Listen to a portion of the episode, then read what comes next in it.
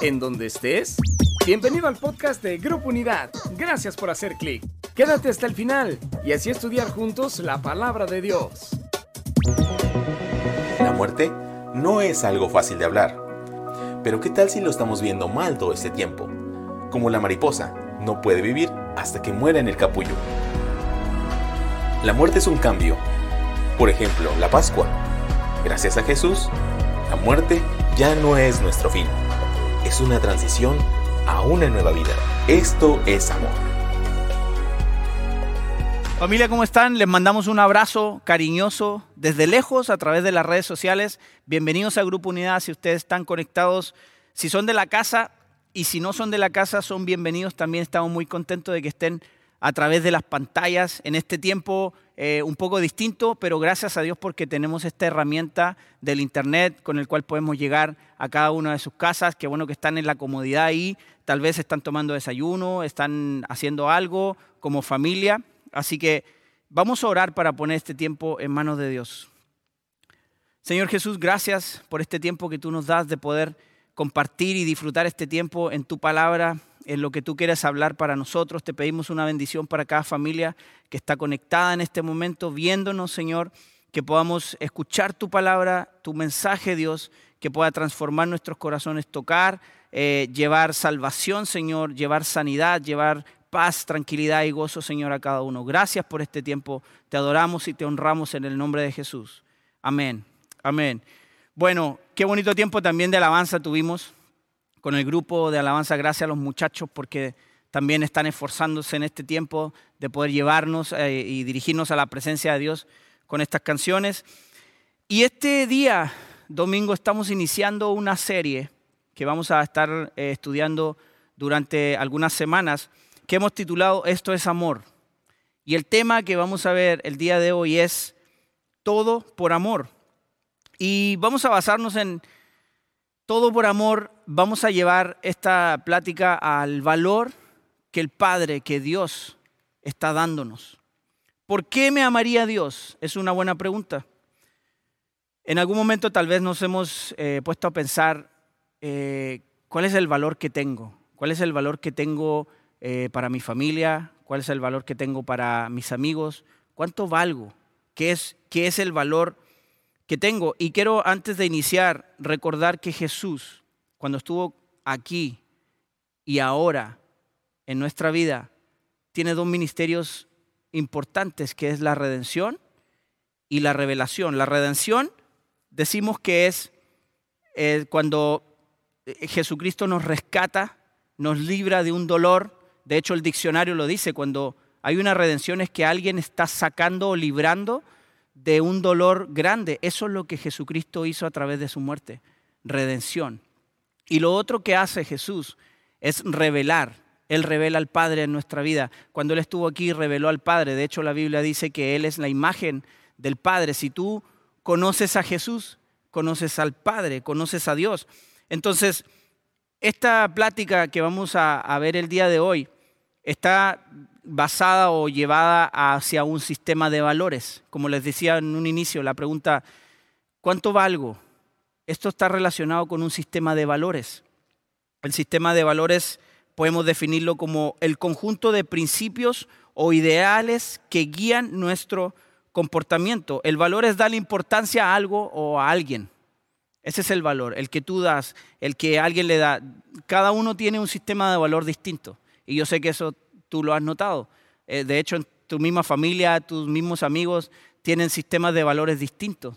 Eh, yo puedo eh, darles un ejemplo, tal vez en un momento tenía yo una guitarra que me gustaba mucho, pero aparte de gustarme mucho, tenía una trayectoria familiar la guitarra.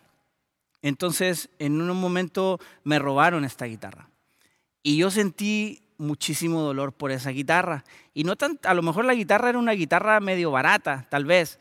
Para mí sonaba muy bien, pero más allá de todas esas cosas, el valor y el apego personal que yo tenía con esa guitarra era algo que incluso otra gente no podía entender. Me decían, puedes comprar otra mejor o, cualquier cosa, pero ese valor que yo le daba a eso era importante para mí. Por eso digo, hay sistemas, distintos valores de cada uno con distintas cosas. Em, en, los países podemos ver un sistema de valores incluso con la gente de distintas culturas. Eh, la gente que viene del mismo país, pero es otra cultura por alguna etnia o, a veces en, relación a gente que tiene más recursos que otros, podemos ver diferencias en los valores, en cómo valoro yo a mi prójimo, cómo me valoran otros a mí de acuerdo a ese tipo de medida, a ese tipo de sistemas. Y en esto que vamos a ver, en esta enseñanza que quiero que, que voy a hacer un paréntesis, si tú tienes ahí YouVersion, tu aplicación, puedes entrar y puedes ver eh, las notas que estamos estudiando el día de hoy. Puedes entrar ahí en, la aplicación donde dice más, le picas y luego te vas a eventos. Y en eventos te va a aparecer Grupo Unidad. Le picas ahí y vas a tener las notas de esto que estamos aprendiendo. Eh, cierro el paréntesis. En esta enseñanza que está basada en Lucas capítulo 15, vemos que Jesús responde a un sistema de valores religiosos. Y lo vamos a ver ahora. Si estás ahí en tus Biblias, por, eh, por favor, acompáñame a Lucas capítulo 15 y vamos a, a leer los primeros siete versículos. Si ya estás ahí, la Biblia dice de esta manera. Parábola de la oveja perdida. Los cobradores de impuestos y otros pecadores de mala fama a menudo venían a escuchar las enseñanzas de Jesús. Por eso los fariseos y los maestros de la ley religiosa se quejaban de que Jesús se juntaba con semejantes pecadores y hasta comía con ellos. Entonces Jesús les contó, la siguiente historia.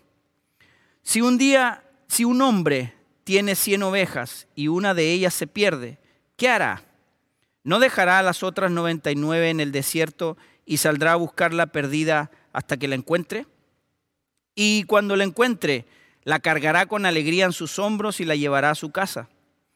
Cuando llegue, llamará a sus amigos y vecinos y les dirá, alégrense conmigo porque encontré mi oveja perdida.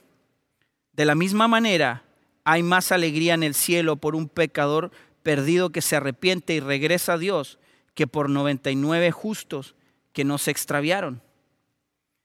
En esta enseñanza, cuando, cuando inicia en los primeros versículos, nos menciona por lo menos que hay cuatro tipos de personas que están oyendo esta enseñanza de Jesús. Ahí están recaudadores de impuestos. Dice que hay pecadores.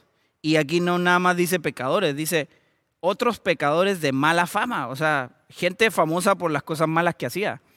Y luego dice que había religiosos, había fariseos, había gente que estaba con un ah, fin solamente de juzgar al otro, de estar viendo, hey, ¿por qué está haciendo esto? ¿Por qué come de esta manera? ¿Por qué camina para allá? ¿Por qué se viste así? Había todo ese tipo de gente escuchando eh, las enseñanzas de Jesús. Pero podemos ver que los religiosos no valoraban a los pecadores por todo el juicio que ellos tenían. Ellos no valoraban, pero lo que Jesús está haciendo en esta ocasión es revelando el valor del Padre a ellos, a los pecadores. Jesús está revelando eso en el momento en que Jesús está y, se rodea de esta gente, porque tú puedes decir Jesús eh, es el Salvador del mundo, pero a lo mejor puedes pensar, Jesús no debería relacionarse con esta gente, al contrario, Jesús vino por esta gente. Jesús vino a relacionarse con toda esa gente. ¿Para qué? Para revelar el amor de Dios, el amor del Padre a ellos y a mí y a ti, tú que estás ahí en la, casa. Juan capítulo 1, 18 dice, nadie ha visto jamás a Dios, pero el único que es Dios está íntimamente ligado al Padre. Él nos ha revelado a Dios. Aquí está hablando de Jesucristo. Entonces Jesucristo está revelando el corazón del Padre. Y tal vez en esta historia de la oveja perdida nosotros nos concentramos en la oveja. Pero Jesús, Jesús está haciendo una pregunta. Para hacer esta enseñanza, Jesús está generando una pregunta. Y en esta pregunta Él está metiendo en contexto de lo que Israel estaba viviendo y habla sobre el pastor. Los israelitas en ese momento saben exactamente lo que hace un pastor, cuál es, cuál es la función del pastor. Pero aquí podemos ver, quiero mencionar tres valores que podemos ver en esta enseñanza de la oveja perdida. El primer valor sería el valor que le da el mercado a una oveja. Si hablamos de una oveja, hay tres valores, el valor del mercado. Y el valor del mercado lo que va a ver es la carne y la lana. Literalmente la lana, ¿cómo pueden obtener más lana de esto, cierto? Entonces, ellos están viendo eso y no hay absolutamente ningún apego. El mercado no tiene ningún apego con la oveja. No, no tiene ningún apego personal con él. Luego vemos el valor del pastor. El pastor, el dueño de las ovejas, le da 100 ovejas al pastor para que las cuide y el, el, pastor tiene que devolver las 100 ovejas que le dieron de cuidar. Si no devuelve las 100 ovejas, el pastor pierde su trabajo. Pero también es, es importante que el pastor no tiene un mayor apego eh, al, a la oveja y a lo mejor él puede, si pierde una, a lo mejor para el pastor es más fácil ir, comprar otra oveja y reemplazar esa oveja que se perdió. Tal vez. Él tampoco tiene un mayor apego con la oveja. Pero también vemos el valor del dueño de la oveja. Y aquí podemos ver que el dueño valora la fidelidad de la oveja.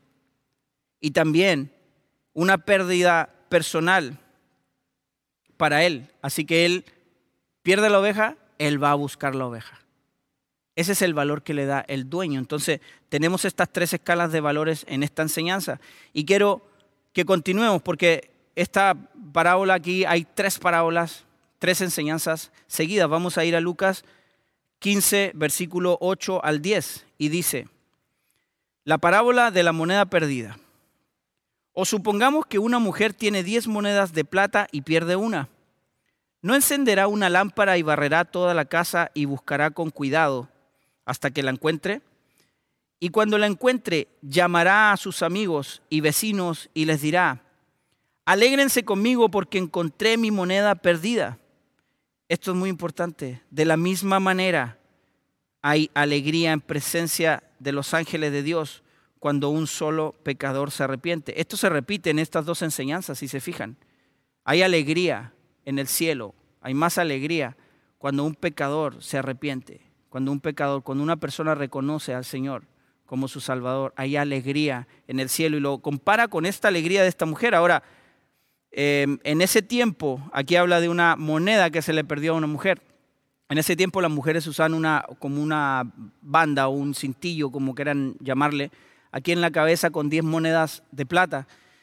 Y eso para ella significaba fidelidad en su vida de esposa, de matrimonio. Eso, esas 10 monedas significaban fidelidad. Entonces, al perder eso ella, para ella es demasiado importante. Aun cuando pudiera haber reemplazado eso, para ella es muy importante. Es como eh, en el matrimonio, yo sé que aquí están viendo muchos eh, matrimonios, el anillo que nos ponemos cuando nos casamos. Tiene una importancia y tiene un valor más allá que algo que podamos comprar otra vez, como les decía, tal vez el tema de, la guitarra que yo les conté en un inicio, eh, no se puede comparar con, el, con el matrimonio, pero es una similitud en cuestión de el apego y lo que, lo que simboliza esto muchas veces es mayor que lo que pueda costar. A lo mejor el anillo te costó mil pesos o te costó miles de pesos, pero lo que eso puede significar en el momento que tú unes tu vida con una persona es invaluable, no tiene precio. Se puede decir de alguna manera, no tiene precio. Entonces, el versículo 10 de este capítulo nos, remarca que delante de los, de los ángeles delante de los ángeles hay fiesta, hay alegría. ¿Quién está delante de los ángeles? Es Dios.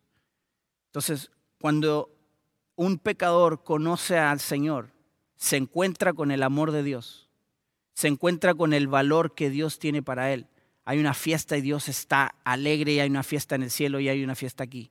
Así que si me estás oyendo ahí, yo sé que Dios está hablando en tu corazón con esto y quiero transmitirte que el, amor y el valor que Dios ha dado a tu vida es invaluable, es invaluable.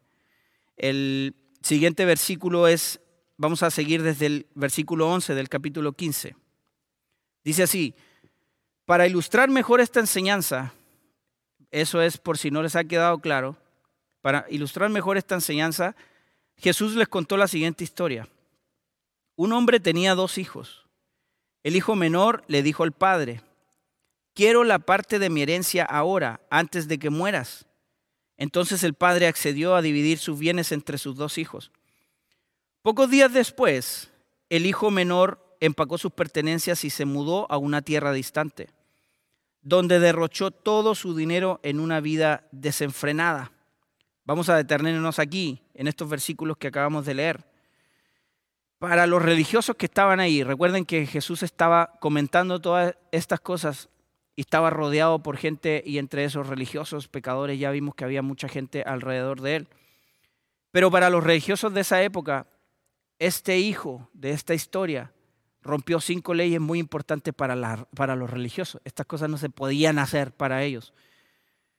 Lo primero es la ley de Dios, rompió la ley de Dios. Rompió la ley de la herencia. Dos. Tres, dejó su tierra.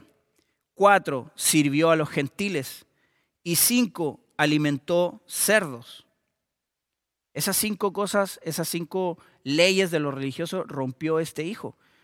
Pero aparte de eso, ustedes imagínense el dolor de un padre al, al, enfrentar una situación como esa. Tu hijo te pide su herencia, em, se la das, el hijo se va, no sabes más de tu hijo, ya no tienes noticias sobre él. ¿Qué es lo que está valorando el hijo en esta, en esta historia.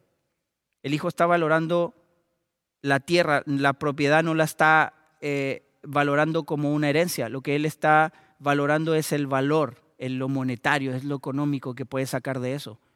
Ese es el valor que le está dando el hijo a las pertenencias o a, lo, a la herencia que su padre, y no nada más la herencia de, de él, sino que tal vez de sus generaciones.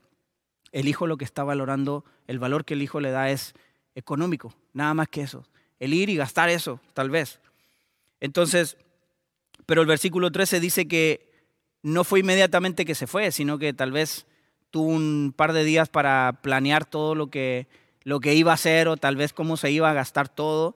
Eh, y en el 14 dice, cuando lo perdió todo y la vida se volvió dura, buscó a hombres que servían a otros dioses y alimentó cerdos y entonces reflexionó ¿Cuántas veces nos pasa a nosotros que tomamos decisiones y después de tener las consecuencias, recién nos paramos y reflexionamos? Eso basado en los valores que nosotros le estamos dando a las cosas. Nosotros le estamos dando un valor que muchas veces no es el valor que Dios le está dando a nuestra vida y que Dios quiere llevar a nosotros tener eh, con las cosas. Entonces, muchas veces nos detenemos cuando ya nos topamos con pared cuando ya no podemos más, cuando Dios te ha hablado de diferentes formas, cuando Dios te ha mostrado su amor, cuando Dios te ha mostrado muchas veces el valor que tienes para Él, nosotros hacemos como este hijo. Pedimos todo, estamos viendo otras cosas que no es la bendición de Dios en nuestra vida y nos perdemos y vamos a derrochar todas las cosas, pero cuando llegamos a un límite, ahí es cuando reflexionamos y realmente pensamos en el valor de las cosas versículo 14 en adelante dice, al mismo tiempo que se le acabó el dinero, hubo una gran hambruna en todo el país y comenzó a morirse de hambre. Convenció a un agricultor local de que lo contratara y el hombre lo envió al campo para que diera de comer a sus cerdos. El joven llegó a tener tanta hambre que hasta las algarrobas con las que alimentaba a los cerdos le parecían buenas para comer, pero nadie le dio nada. Cuando finalmente entró en razón, reflexionó, se dijo a sí mismo, en casa hasta los jornaleros tienen mejor comida, tienen comida de sobra, y aquí estoy yo muriéndome de hambre. Volveré a la casa de mi padre y le diré, Padre, he pecado contra el cielo y contra ti. Ya no soy digno de que me llamen tu hijo. Te ruego que me contrates como uno de tus jornaleros. Entonces regresó a la casa de su padre y cuando todavía estaba lejos, su padre lo vio llegar. Lleno de amor, de compasión, corrió hacia su hijo, lo abrazó y lo besó. Su hijo le dijo, Padre, he pecado contra el cielo y contra ti, y ya no soy digno de que me llamen tu hijo. Sin embargo, su padre dijo a los sirvientes, rápido, traigan la mejor túnica que haya en la casa y vístanlo. Consigan un anillo para su dedo y sandalias para sus pies. Maten el ternero que hemos engordado. Tenemos que celebrar con un banquete. Podemos ver un choque de valores aquí impresionante. Ya vimos cuál era el valor que le daba el hijo a las cosas.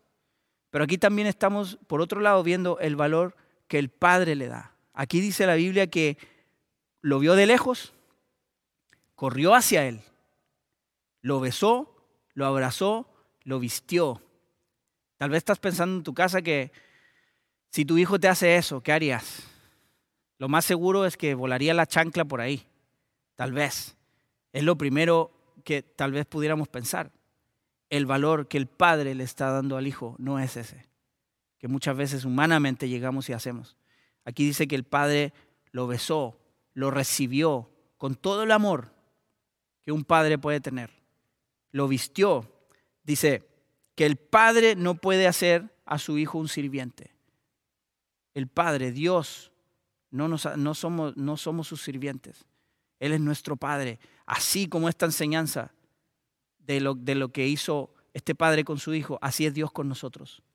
Nosotros podemos venir de cualquier situación, de cualquier ir y venir en la vida, pero siempre Dios nos va a ver, va a correr hacia nosotros, nos va a besar, nos va a abrazar y nos va a vestir. Eso quiero que lo, que lo recuerden muy bien.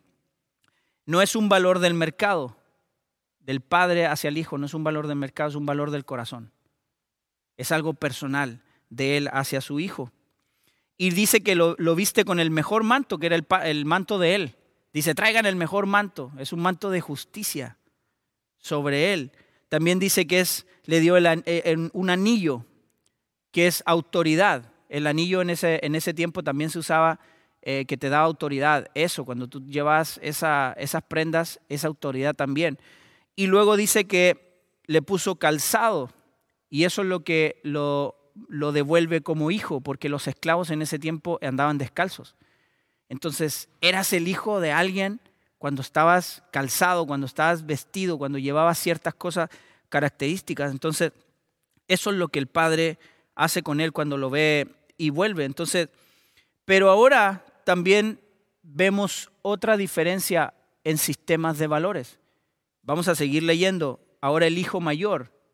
Hay un choque de sistema de valores con el hijo mayor. Vamos a ver el versículo desde el 24 en adelante. Dice, porque este hijo mío estaba muerto y ahora ha vuelto a la vida. Estaba perdido y ahora ha sido encontrado. El padre estaba contento, estaba feliz. Comenzó la fiesta, dice.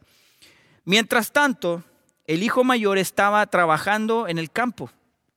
Cuando regresó, oyó el sonido de música y baile de la casa y preguntó a uno de los sirvientes qué pasaba. Tu hermano ha vuelto, le dijo el sirviente, y tu padre mató al ternero engordado. Celebramos porque llegó a salvo. El hermano mayor se enojó y no quiso entrar. Su padre salió y lo suplicó que entrara, pero él respondió, todos estos años he trabajado para ti como un burro y nunca me negué a hacer nada de lo que me pediste. Y en todo este tiempo no me diste ni un cabrito para celebrar con mis amigos. Sin embargo, cuando este hijo tuyo regresa después de haber derrochado tu dinero en prostitutas, matas al ternero engordado para celebrar. Su padre le dijo, mira, querido hijo, tú siempre has estado a mi lado y todo lo que tengo es tuyo. Teníamos que celebrar este día feliz, pues tu hermano estaba muerto y ha vuelto a la vida estaba perdido y ahora ha sido encontrado. Esto está impresionante porque el sistema de valores, ¿en qué estaba basado el sistema de valores del otro hijo ahora, del hijo mayor? Que sintió este celo de, por qué eh, con este hijo que hizo, cometió esto, derrochó tu dinero, eh, se fue, nos olvidó y ahora vuelve. ¿Cuál era el valor que ese hijo mayor estaba dando también a lo que tenía? Aquí claramente el Padre le dice a él, mi presencia está contigo, tú has estado aquí siempre, tú has eh, disfrutado de las bendiciones de estar aquí conmigo y todavía le dice, todo lo que tengo es tuyo. ¿Por qué, pudiste haber tomado. Todo lo que estaba aquí era tuyo. Pudiste haberlo tomado. Pero él estaba viendo otra cosa. El valor que él estaba dando a las cosas era otro. Entonces, muchas veces valoramos más la bendición de Dios que su presencia.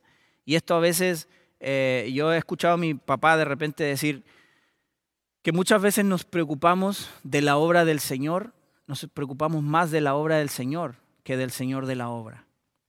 Muchas veces nos preocupamos más por las añadiduras que por buscar realmente estar en el reino de Él, viviendo en el reino de Él. Muchas veces nos preocupamos más de esas cosas que de saber que su presencia está con nosotros, que estamos viviendo en medio de su presencia. Entonces, eh, el valor que el Padre te da, el, valor que el Padre le estaba dando ahí, el valor que el Padre, el valor que Dios te está dando, no tiene nada que ver con el pecado tal vez que, que hayas cometido, con la vida que estés llevando, con lo que hayas hecho. El valor que Dios te da no tiene nada que ver con eso. No, no, no es el, el sistema de valores de Dios, no es igual al sistema de valores de una vida de alguien religioso, que seguramente te ve y dice, hoy no, es que fulanito está haciendo tales cosas, no alcanza la gracia de Dios, no es así. El valor que Dios te da está sobre cualquier otra cosa que tú hayas hecho, que tú hayas pensado, que tú hayas vivido o estés viviendo en este momento. Tú siempre estás dentro del plan de Dios. Independiente si tú en este momento estás pasando por un dolor o estás perdido, tú dices, no sé ni qué hacer con mi vida, no hay un propósito. Yo le doy gracias a Dios en mi vida porque mi vida tiene un propósito. Cada vez que yo me levanto en la mañana, yo sé que tengo un propósito. Es amar y buscar a Dios. Él está dirigiendo mi vida y eso para mí me alienta cada día. Pero a lo mejor tú estás perdido y no sabes ni para dónde va tu vida. Si tú estás herido por alguna situación, por alguna cosa que pasó, no has logrado superar algo, si tú estás en alguna necesidad, cualquiera que sea la necesidad, si tú estás ahí escuchando y, estás con estas situaciones, quiero decirte que el valor que Dios tiene eh, visto en tu vida es superior a cualquier cosa. El amor que Dios quiere darte es mayor a cualquier cosa. Esta enseñanza que hemos visto de estas tres parábolas en las cuales nos enseña el valor de las cosas para Dios, el valor de nuestras vidas para Dios, es más allá que cual, no tiene precio. Es muy distinto a lo que nosotros, a lo que tú y yo podemos pensar, a lo que otra gente, tal vez un tercero te está viendo o tus mismos amigos eh, están viendo en ti. El valor que Dios tiene para tu vida es distinto, va mucho más allá. Si un padre pudo entregar a su hijo para morir por ti, es el mayor valor que alguien puede ver en tu vida y darte. Y a mí me gustaría, si estás ahí eh, en tu pantalla, si es primera vez que nos ves, o a lo mejor ya tienes eh, tiempo viniendo a la iglesia con nosotros o estás yendo a algún lugar, pero nunca has tomado una decisión para reconocer que Jesús es tu Salvador y quieres experimentar este valor que Dios tiene para tu vida, te quiero invitar a hacer la siguiente oración. Repite conmigo. Señor Jesús, te doy gracias por tu amor, por ver mi vida, por valorarme, Dios. Y este día reconozco que viniste y moriste por mí en esa cruz. Te pido que entres en mi corazón y que transformes mi vida. Gracias en el nombre de Jesús. Amén.